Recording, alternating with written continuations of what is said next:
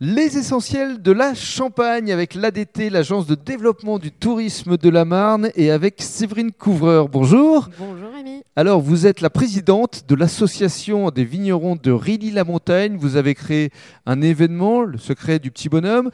Vous êtes d'ailleurs devenu euh, jeune talent du tourisme.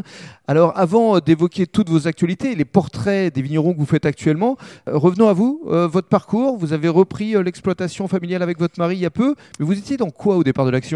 Ah oui, alors exactement, euh, il y a 10 ans, on a repris l'exploitation avec mon mari et avant j'étais euh, consultante en organisation en banque et finance. D'accord. Rien à voir. Rien à voir. Et aujourd'hui, donc, euh, vous avez euh, des vignes dont vous vous occupez. Vous êtes vigneronne ici à Rilly-la-Montagne. Qu'est-ce qui vous a motivé pour fédérer autour de vous la plupart des vignerons de votre village? Moi j'aime le collectif, je crois qu'on ne progresse que en étant en groupe Mhm. et donc euh, aimant ça, euh, je me suis tout de suite inscrite euh, à la section locale pour devenir ensuite leur représentant et, et puis finalement devenir carrément leur euh, présidente. euh, Mhm. voilà. Aujourd'hui, vous fédérez une trentaine de vignerons? Sur Rilly, il y a 55 exploitations. Et euh, et il y a véritablement là aujourd'hui 31 vignerons qui participent au secret du petit bonhomme C'est ça et qui sont en fait des, des producteurs de bouteilles. Alors, vous avez créé un événement Mhm.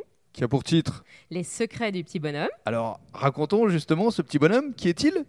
Alors ce petit bonhomme, c'est la mascotte du village, c'est notre emblème. Il est euh, au cœur du village et euh, il incarne Bacchus, le dieu du vin et de la fête. Mhm. Alors, ça n'a pas eu lieu, ça n'a pas pu se dérouler euh, cet été. Il y a eu une précédente édition en 2019. Il y en aura une prochaine, on l'espère, en 2021, dont on reparlera dans le cadre du troisième podcast. Mais dans l'immédiat et dans le deuxième podcast, on va évoquer ce que vous avez créé, les portraits de tous ces vignerons, pour justement les aider à leur apporter de la visibilité. Exactement.